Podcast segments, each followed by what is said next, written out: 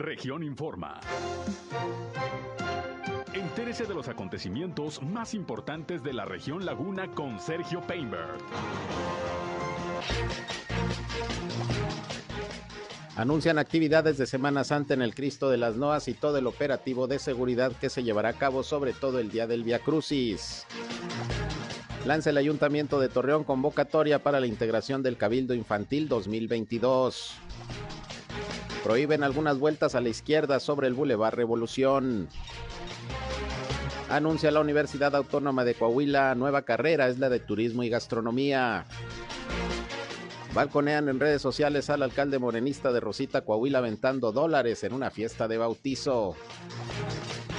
Esto es algo de lo más importante, de lo más relevante que le tengo de noticias, de información aquí en esta segunda emisión de Región Informa. Gracias como siempre por acompañarnos. Son en punto las 13 horas, una de la tarde con 3 minutos en este miércoles, miércoles ya 23 de marzo del año 2022, mitad de semana, y aquí estamos listos como siempre para informarles a través de la señal del 103.5 de frecuencia modulada Región Radio, una estación más del Grupo Región, la Radio Grande de Coahuila. Yo soy Sergio Peinbert, usted ya me conoce, acompáñenos, quédense con nosotros, vamos a la información. El clima.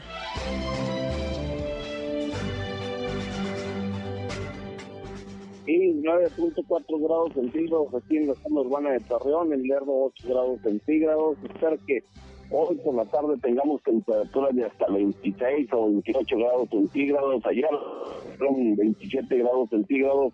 Espera que continuamos con estas temperaturas debido al sistema frontal el número 38 que está afectando aquí en la comarca lagunera y bueno, todo el país, pero en especial la comarca lagunera con estas temperaturas.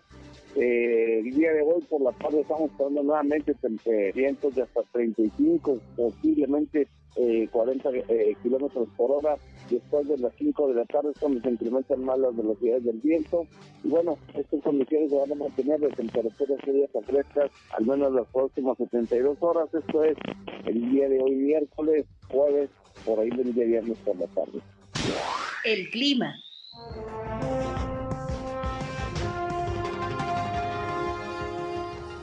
Bien, pues ahí el reporte de José Abad Calderón, previsor del tiempo de la Comisión Nacional del Agua. Ha estado haciendo calorcito, pero también viento fresco. Por ahí de las 2 de la tarde se espera alguna tolvanera que pues tendrá rachas hasta de unos 40 kilómetros por hora, según lo que nos informó José Abad Calderón. Ya escucharon ustedes las condiciones para el día de hoy. Y bueno, pues es el clima clásico de esta temporada aquí en la laguna, las tolvaneras, los terregales. De repente baja un poquito la temperatura, amaneció fresca la mañana, pero pues ya saben, Aquí, como siempre, le estamos informando de las condiciones del clima para que se cuiden, para que se protejan. Por la mañana todavía no guarde el suétercito, la chamarrita, porque amanece amanece de repente bastante fresco. Gracias por acompañarnos, ya estamos listos para informarles, para llevarles lo más relevante de lo que ha acontecido a lo largo de lo que va de este día, sobre todo aquí en la comarca lagunera, en Coahuila y en Durango. Pero como siempre, además de escucharnos, les invitamos a que entren en contacto con este espacio, sobre todo si tienen algún reporte, algún problema en su comunidad, en su calle, en su colonia, en su ejido, desean la atención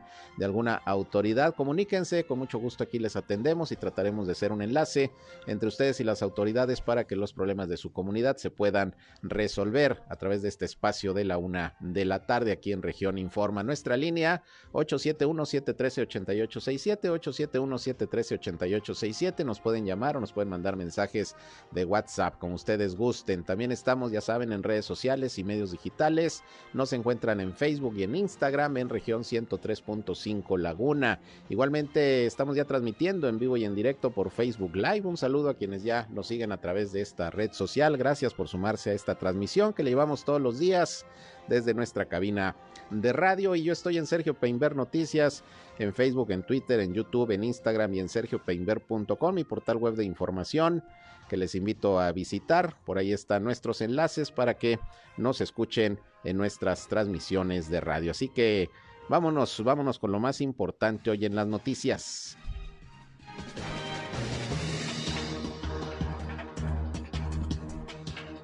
Bueno, fíjese que en una nota de nuestra eh, publicación, nuestro periódico de Grupo Región Capital eh, Coahuila, pues se dio a conocer una información que pues ha llamado la atención y que se ha viralizado a través de las redes sociales y que nos habla de cómo pues algunos alcaldes pues de repente se comportan. Resulta que en un video difundido en redes sociales se puede observar al presidente municipal de Morena, de Rosita Coahuila, aventando, ¿sabe qué? Decenas de billetes a un grupo de niños.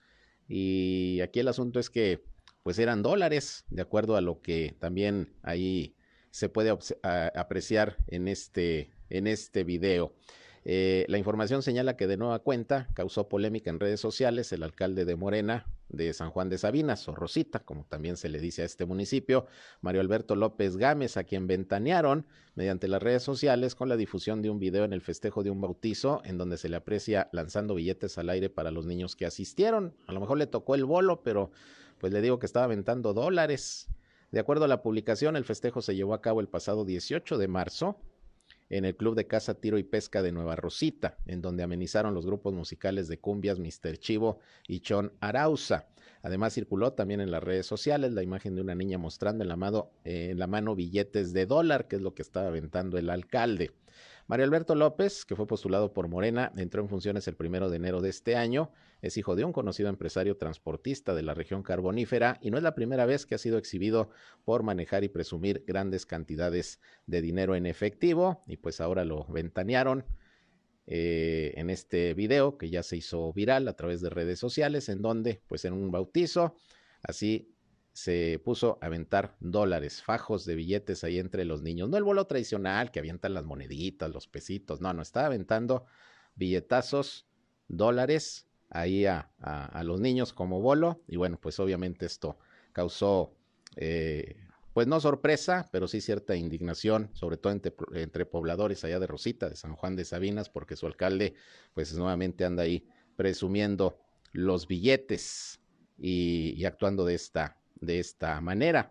El asunto es que es de Morena y muchos se preguntan, bueno, pues ¿dónde está la austeridad republicana? ¿Dónde está, eh, pues, eh, la humildad de los servidores públicos? En fin, lo que se pregona todos los días desde la presidencia de la República. Bueno, pues este alcalde morenista en Coahuila, pues parece que, que no, no le hace mucho caso al presidente de la República en sus políticas. Bueno, pues ahí se hizo viral este video, búsquelo ahí en las redes sociales y va a aparecer este alcalde aventando dólares de bolo a los asistentes a un bautizo. Fíjese, fíjese nada más. Bien, vámonos con eh, información también de Coahuila. Iniciamos con el reporte de las autoridades de salud sobre la situación del COVID-19, que déjeme le comento que hoy sí se reportaron más casos a diferencia de lo que fue domingo, lunes, martes.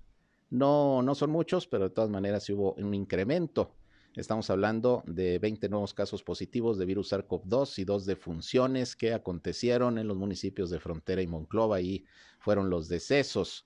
De los nuevos casos, de estos 20, cinco son de Saltillo, tres de San Juan de Sabinas, tres de Torreón también, dos de Monclova. Son los municipios que aparecen en los primeros lugares de esta lista de hoy.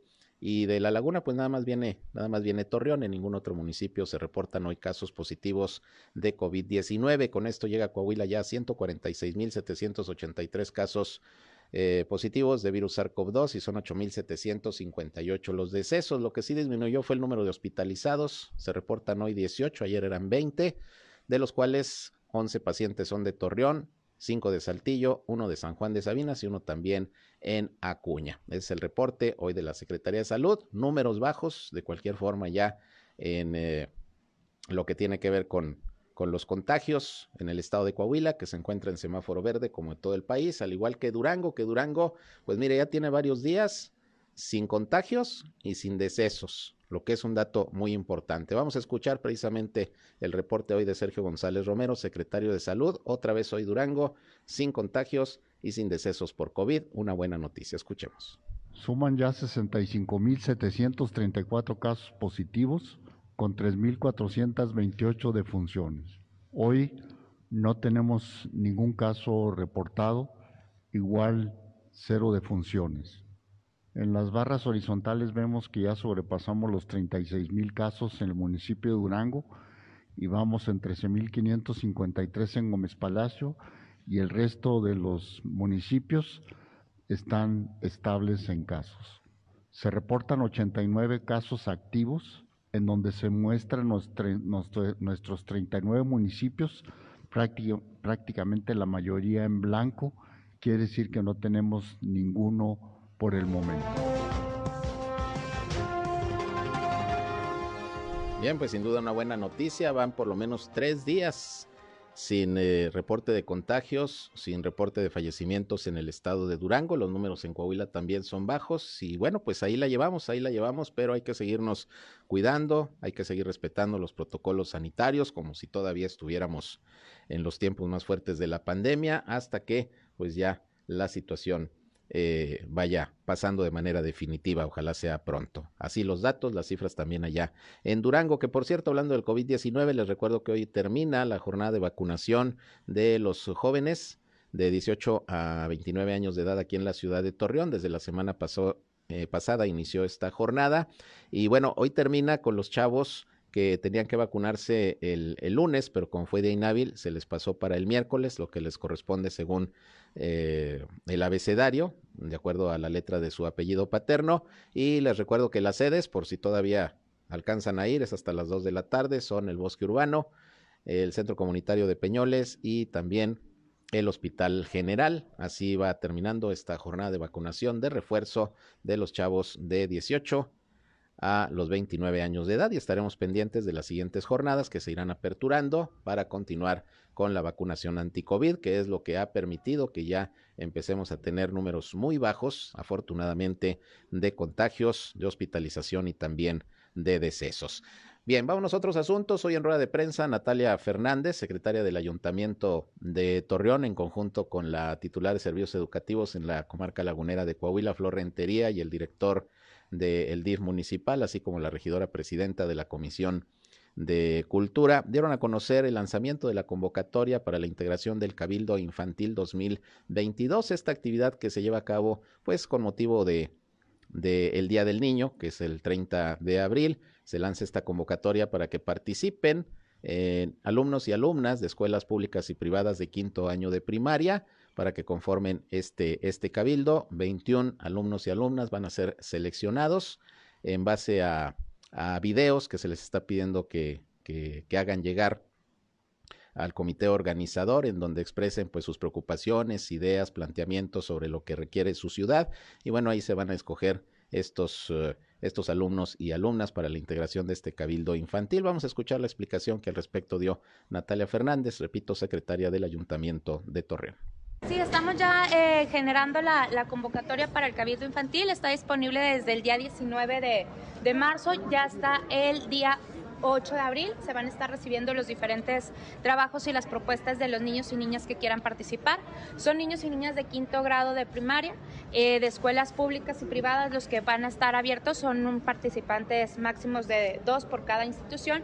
Y bueno, pues la idea es fomentar la democracia en la niñez y poder eh, tener temas relevantes como lo son cómo veo a mi ciudad, eh, lo que las implicaciones de, la educación a distancia y la educación en línea, el derecho a una vida, una niñez libre de violencia y bueno, pues todo este tema también de, la paridad, ya fomentarlo con, las, con los niños y las niñas, son los, los temas que ellos pueden abordar en su video, que, que junto con los otros requisitos que ya estén en la, disponibles en la página del ayuntamiento, pues van a estar... Eh, dándonos la pauta para poder designar a los 21 niños y niñas que van a integrar este Cabildo Infantil 2022. A quienes eh, resulten electos de este proceso democrático infantil, se les dará una beca por parte de la Secretaría del Ayuntamiento, que la cantidad en este momento que el alcalde Román Alberto Cepeda nos, nos instruye irlo, irlo generando son de 5 mil pesos por cada edil infantil que, que, haya resultado electo. Definitivamente se les da un seguimiento para poderlo nosotros eh, canalizar.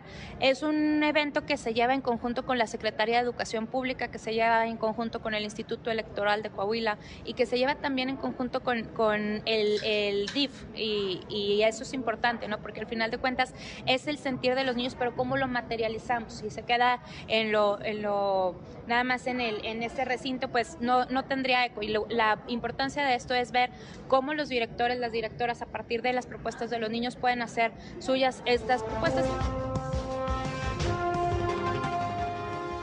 Bien, pues esta convocatoria se va a turnar a todos los planteles educativos, públicos y privados de primaria para que los alumnos, alumnas de quinto grado, pues tengan la posibilidad de participar y pues ser seleccionados para integrar el Cabildo Infantil 2022, que como usted sabe, pues se lleva a cabo una ceremonia formal ahí en la sala de Cabildo el día 30 de abril, eh, precisamente en donde, pues por ese día, los niños, las niñas son son la autoridad municipal. Vamos a estar pendientes, por lo pronto ya, ya fue lanzada la convocatoria. Y bueno, pues hoy es 23 de marzo, quizá muchos no se acuerdan, pero un 23 de marzo de 1994, en Lomas Taurinas, allá en la ciudad de Tijuana, Baja California, fue asesinado el candidato presidencial del PRI, Luis Donaldo Colosio, cuyo hijo, pues, como usted sabe, pues actualmente es ya alcalde de, Monterrey por el Movimiento Ciudadano, eh, Luis Donaldo Colosio de Riojas.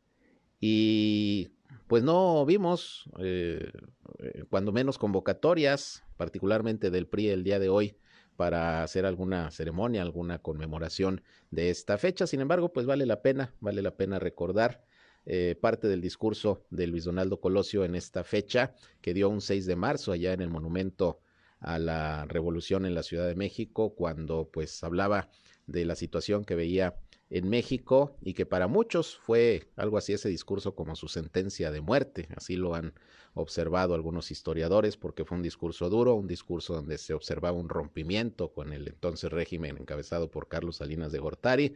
Y bueno, pues ya todo lo que se desprendió de ahí, ese discurso muy famoso de Luis Donaldo Colosio para que días después, eso fue el 6 de marzo, el día 23 en Lomas Taurinas, pues lo asesinaran eh, de, dos balazos. Y como usted sabe, un asesino solitario fue finalmente eh, la hipótesis que las autoridades confirmaron sobre el crimen. Mario Aburto sigue en la cárcel. Y en este 23 de marzo, a 28 años del crimen de Luis Donaldo Colosio, que recordamos nos tocó pues eh, ya en los medios de comunicación estar eh, dando la información en la radio de esto ocurrido. Recuerdo que era viernes, era un viernes ya por la tarde cuando se da la noticia. Y bueno, un, un hecho que marcó un hito en la historia política de nuestro país. Vamos a escuchar un fragmento de este discurso de Luis Donaldo, de Luis Donaldo Colosio, aquel 6 de marzo en el Monumento a la Revolución en la Ciudad de México. Yo veo un México con hambre y con sed de justicia.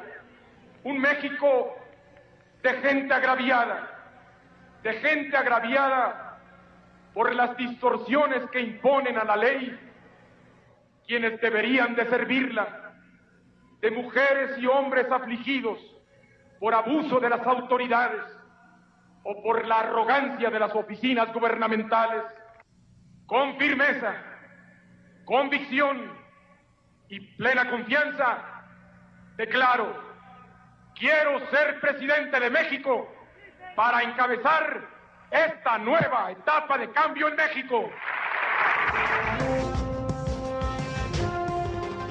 Bien, pues ahí recordando a Luis Donaldo Colosio Murrieta, quien fuera candidato presidencial del PRI, asesinado en 1994, un 23 de marzo en Lomas Taurinas, allá en Tijuana. Vamos a una pausa y regresamos 13 horas, la una ya con 21 minutos.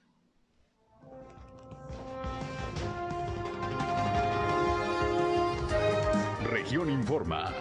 Ya volvemos. Al aire, región 103.5. Continuamos en región Informa.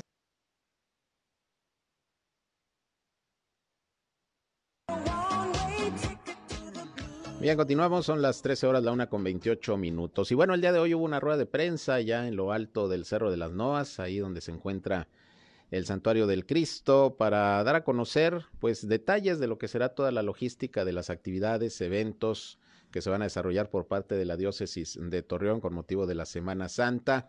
Estuvieron también ahí autoridades de seguridad de protección civil hablando de los operativos también de vigilancia, de seguridad que se van a implementar ahora que pues ya se autorizó que debido a las condiciones de semáforo verde eh, y de que se han reducido los contagios eh, de COVID-19, pues podrá eh, haber público, va a poder subir gente ahora sí al Cerro de las Noas, sobre todo para ser partícipes del tradicional Via Crucis. Y bueno, tenemos aquí lo que informaron las autoridades en los diferentes ámbitos de cómo va a estar la Semana Santa allá en el Santuario Cristo de las Noas. También estuvo por ahí presente la directora del teleférico, que pues es un transporte muy importante ahora para subir al, al, cerro. Y bueno, vamos a escuchar en principio al padre Víctor Gómez, que es el administrador del Santuario del Cristo de las Noas, quien habla precisamente de las actividades que se van a desarrollar eh, en el cerro durante Semana Santa y cómo se han coordinado con las autoridades. Los fitosanitarios distribuidos de manera estratégica desde la parte inferior del santuario hasta la parte alta, incluyendo teleférico y Puerto Noas. Requerimientos de ingreso, pues ya sabemos, el uso del cubrebocas, como ya lo dijo el padre Escamilla, y como se pide el aforo, que te lo mencionaremos en todo momento, así como la aplicación del gel antibacterial, que serán las dos medidas propiamente de ingreso para el Via Crucis. El apoyo de la Cruz Roja, como siempre, se contará con ellos, quienes tendrán diversos puestos de control, así como también personal voluntario que estará distribuido en la rampa del santuario hasta la parte más alta. El aforo, como ya lo dijo el padre Escamilla, el 60% será en el Via Crucis, desde que iniciamos, y también el aforo durante la Semana Santa en los templos, como ya lo mencionó, el 75%. En el momento en que se inicie el Via Crucis, el templo se va a cerrar para evitar que la gente quede adentro y se descontrole el tumulto. También a través de protección civil y bomberos y los voluntarios se hará como siempre, llevarán una valla que formarán ellos a través de un lazo para que conforme va subiendo la procesión, ellos van marcando la valla que se hará. Y bueno, pues le pedimos a la gente, a hermano, que con la que se inicie al momento que será a las 9 de la mañana, según lo que el obispo nos dijo, y ya en acuerdo con el señor gobernador y el presidente municipal, lo haremos de esa manera, una hora más temprano, y con las personas que ya se encuentren en el santuario, porque en ese momento se cerraría la subida, que es la parte para, para caminar, y por parte también del teleférico, se, en ese momento no subirá gente al teleférico para guardar el orden y poder respetar el protocolo que se nos pide del 60%. Acabando el Via Crucis, nuevamente se abre y todo el día, como siempre, estará subiendo la gente a cumplir su manda al santuario de Cristo Rey. Bien, pues ahí está la manera como se estará organizando todo lo que será el, eh, el evento del Via Crucis y todo lo que corresponderá precisamente a la Semana Mayor allá en el Santuario del Cristo de las Nuevas, pero tengo más información de lo que ahí se estuvo dando a conocer. Antes déjeme decirle que tengo en la línea telefónica a José Miguel Martínez Mejía, quien es el director de Protección Civil allá en Gómez Palacio. Director, gracias como siempre por contestarnos la llamada. Buenas tardes. Sergio. Pues nada más preguntarte cómo va el tema del incendio en el relleno sanitario. Ustedes ayer informaron que prácticamente ya se estaba eh, apagando. Eh, ¿Cómo van con eso? Sí, fíjate que eh, en este preciso momento vamos ya como a un 70-80% del sofocamiento total. Se está avanzando muy rápidamente eh, gracias al apoyo pues de maquinaria que está enterrando al mismo tiempo que está el proceso de sofocamiento y pues bueno eh, calculamos que en unas 24 horas más quedará totalmente concluido el incendio del relleno. ¿Qué fue lo que lo provocó, director? Eh, se está investigando el, el, área de servicios públicos nos va a apoyar con el proceso también de investigación. Eh, no sabemos todavía, eh, eh, lo único que creo que descartamos es que haya sido provocado, pero este ya cuando se dieron cuenta los los cuidadores ahí de por parte de la empresa operadora del relleno sanitario ya este estaba totalmente eh, propagado el incendio en, en toda la área de, de, común y, hospitales y pues bueno, eso, el, los vientos fuertes que se presentaron en ese momento pues hicieron que se propagara eh, eh, eh, rápidamente. Que me imagino que es lo que ha complicado, complicado un poco que ya lo hayan apagado, ¿no? Los vientos se siguen haciendo algunos ventarrones aquí en la región. Así es, todavía aquí en la ciudad no se siente tanto, pero ya en esa parte que está toda descubierta, pues sí se sienten vientos de 30, 25, 30 kilómetros por hora. ¿Cuánto sería más o menos el área afectada con el incendio? aproximadamente eh, 12 hectáreas y media fueron lo que lo que se propagó por ahí. Muy bien, no hay daños personales, afortunadamente, ¿verdad? No, afortunadamente eh, eh, no. Eh, pues el daño ecológico que fue un, pues algo muy importante y ya las instancias correspondientes pues harán este, las multas que a, a, que sean acreedores el, el organismo operador, ¿no? Muy bien, pues vamos a estar pendientes, entonces ya más o menos son 80% de eliminado el incendio, pues ojalá que no vuelva a surgir algo así, sobre todo porque estamos en calor, esto del efecto lupa, los fuertes vientos, pues es lo que puede propiciar ahí algún otro siniestro, ojalá que, que no ocurra así. Y ya que te tengo en la línea, director, pues viene Semana Santa, listo operativo de, de vigilancia, seguridad, de protección civil para esta temporada que viene. Así es, eh, ya están preparados todas las dependencias municipales para el para el, el, tema del, del Via Crucis. Eh, tú sabes que aquí el Via Crucis pues más, más grande es el que tenemos en, la colonia Santa Rosa, el tradicional. Y pues bueno, eh, estamos ya, eh, el día de mañana tendremos una reunión, todas las dependencias involucradas, para saber todos los todo el operativo que vamos a desplegar eh, por parte de esos días santos, ¿no? Porque ahora pues iba a haber público, ¿no? A diferencia de ahora que estuvimos en pandemia. Así es, recordemos que estamos ya en semáforo verde y este pues ya es eh, permitido un aforo de hasta 75%. Muy bien, pues vamos a estar pendientes. Eh, gracias, José Miguel, como siempre, por contestarnos la llamada. Estamos pendientes. Ojalá ya se sofoque totalmente este incendio surgido ahí en el relleno sanitario y que sobre todo se, se determine qué fue lo que, lo que surgió ahí, lo que lo provocó. Muchas gracias, como siempre.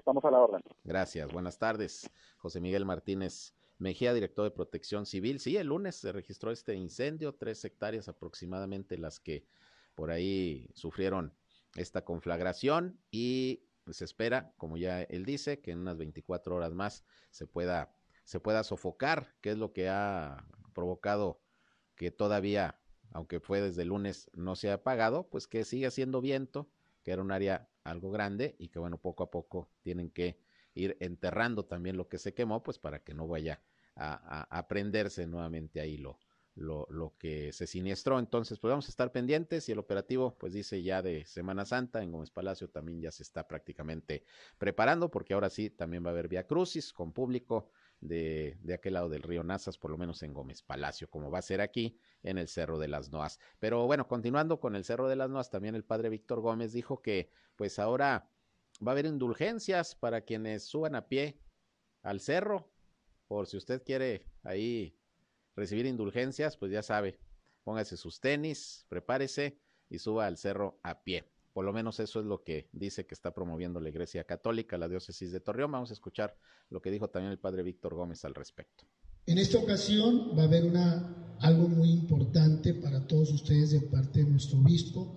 A partir de Semana Santa se ganará la indulgencia quien suba a pie desde la parte baja al santuario y lógicamente llegando al templo, ya sea que si viene acompañado de un grupo, con el sacerdote pueden celebrar la Eucaristía o las hermanas harán de manera especial el rosario con el grupo de personas. Durante la Semana Santa, bueno, será ahí de manera personal o familiar quien llegue al santuario y gane su indulgencia Tendrá que estar debidamente confesado y lo más pronto posible comulgar y ofrecer su manda especial. Muchos dirán, para las personas que no pueden confesarse, bueno, cuando están en situaciones irregulares, pues también se aplica la indulgencia de manera en especial por aquellos que lo hacen de todo corazón y con la piedad que del respeto se hace. Bien, pues ahí lo que también comentó al respecto el padre, el padre Víctor Gómez. Vamos a escuchar ahora lo que eh, Jorge Juárez, quien es el eh, nuevo director de Protección Civil en Torreón, comentó sobre el operativo que propiamente esta dependencia montará ahí en el eh, Cerro de las Noas para pues proteger a la población de cualquier situación que se pudiera presentar. Ya se están coordinando con, con, la diócesis de Torreón, con todas las autoridades, también en materia de protección civil. Esto dijo el comandante Juárez. Sí, ya tenemos un operativo montado, eh, tenemos ya previas conversaciones con lo que es la, el, aquí en el Cristo de las Novas. Eh, van a ser seis filtros, desde lo que es la subida al cerro hasta acá hasta arriba, con elementos de protección civil y bomberos. También ya tenemos ahí un acuerdo con lo que es Cruz Roja Mexicana, nos van a apoyar con lo que es la clínica móvil. Eh, me dice el doctor que van a ser 120 elementos, los cuales van a estar aquí también. Va a haber eh, un médico, un enfermero y una ambulancia de terapia intensiva.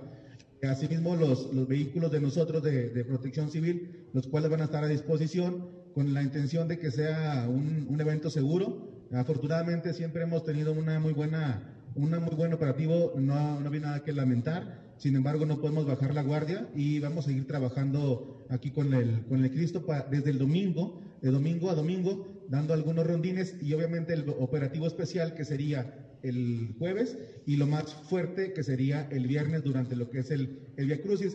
La intención es que si se presentara alguna contingencia o alguna emergencia, estar listos, preparados con esos que vamos a tener durante todo el recorrido de lo que es la, la parte de la carretera.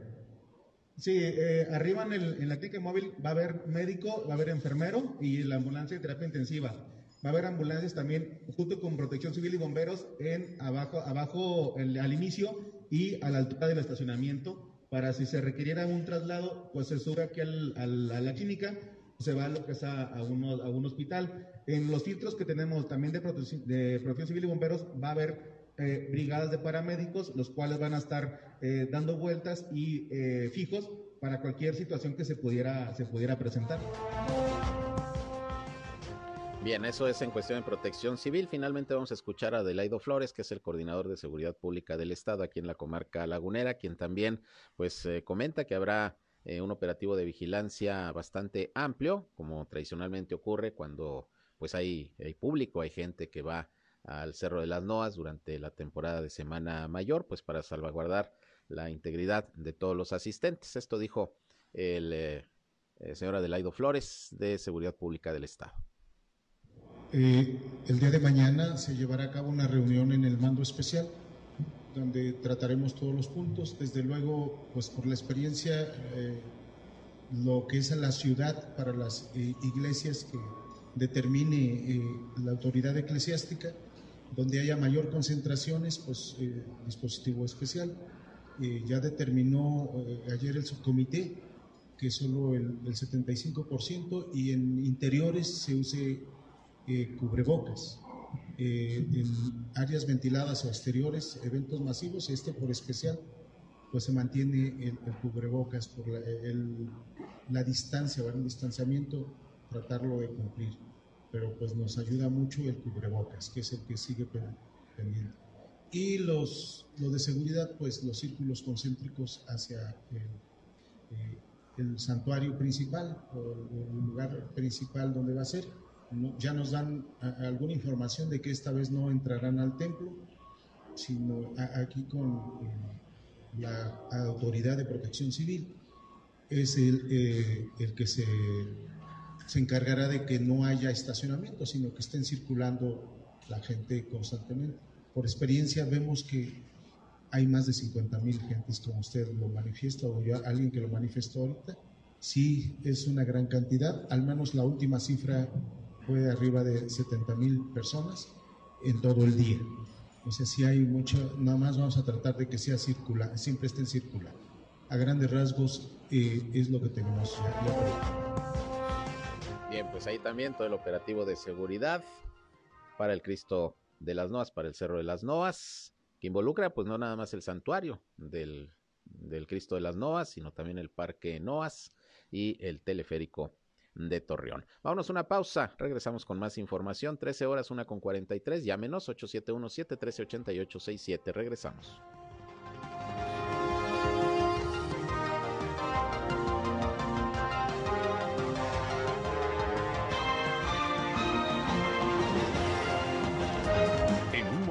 Regresamos a Región Informa. Somos Región Radio 103.5. Regresamos a Región Informa.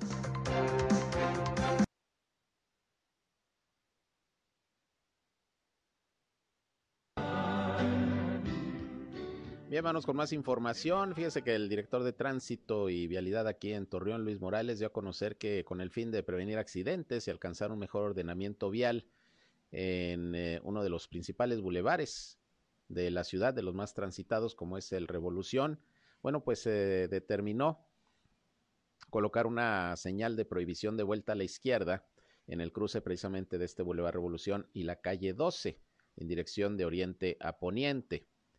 Según eh, Luis Morales, eh, la guía vial para quienes transitan sobre el Boulevard Revolución indica que para poder tomar la circulación hacia el sur solo se debe avanzar una cuadra y tomar la calle Niños Héroes, que es la 11, hacia la derecha, continuar por la Presidente Carranza y finalmente hasta la calle 12 para seguir de frente, por lo que hace una atenta invitación a todos los conductores tanto particulares como del servicio público, para que respeten esta disposición y ayuden a minorar el riesgo de accidentes en ese cruce que se presenta como un punto conflictivo de tránsito. También dio a conocer que como esta restricción, cuya señal se instaló hace unos días, se van a estar develando otras indicaciones de prohibición de vuelta a la izquierda en algunos otros puntos del bulevar Revolución para evitar aglomeración de unidades motoras y evitar percances viales, así que se van cancelando vueltas a la izquierda sobre el Boulevard Revolución para dar agilidad y evitar sobre todo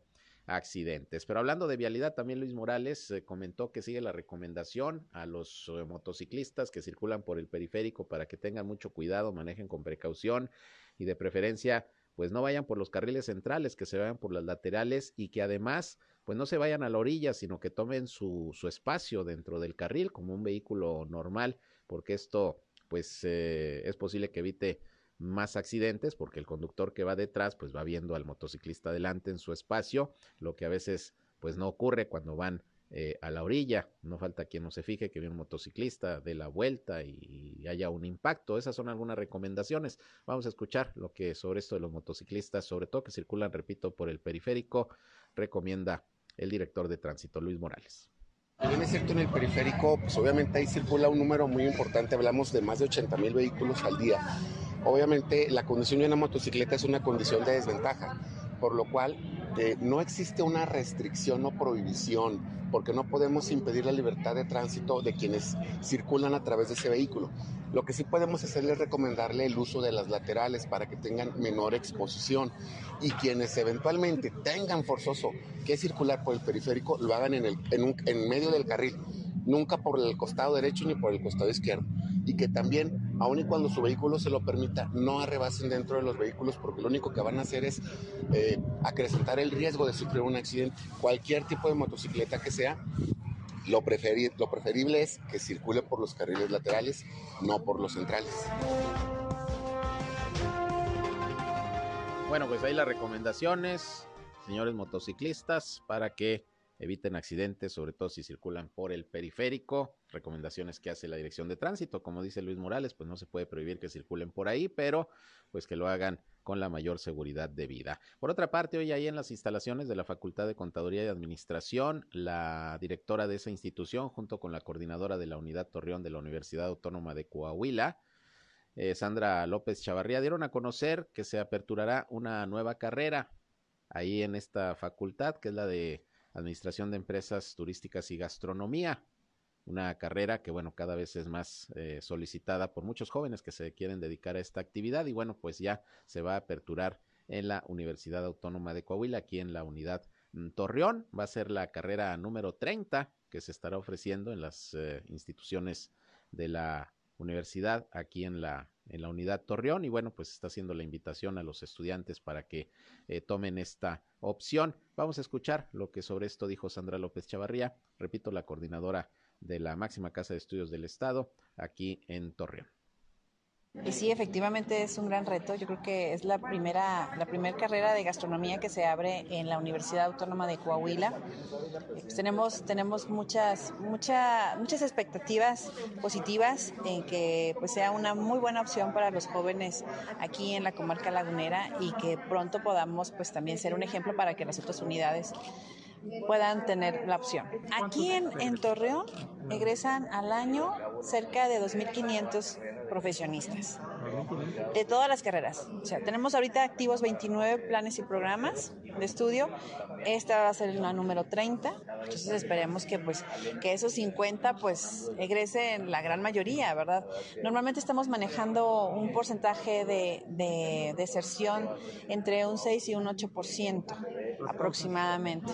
Pues son variadas y más ahorita con la pandemia pues pues son temas económicos yo creo que el hecho de que también teníamos las clases virtuales, pues no fue una opción para muchos. Entonces ya estamos retomando nuevamente las clases presenciales y eso esperemos que pues, les sirva de motivación a los jóvenes para que puedan pues, seguir estudiando. Bien, pues enhorabuena por la Universidad Autónoma de Coahuila, Unidad Torreón, por la Facultad de Contaduría y Administración, la FECA, en donde se impartirá esta nueva carrera, licenciatura en Administración de Empresas Turísticas y Gastronomía.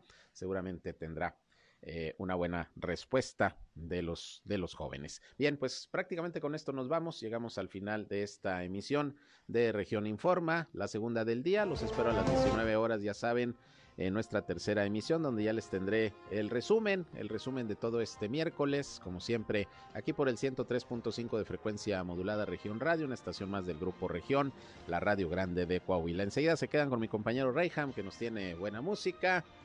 Y si van a comer, muy buen provecho. A las 19 horas estoy nuevamente con ustedes para que nos acompañen. Muy buenas tardes.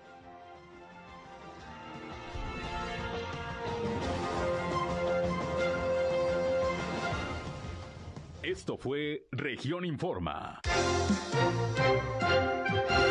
Ahora está al tanto de los acontecimientos más relevantes. Lo esperamos en la próxima emisión.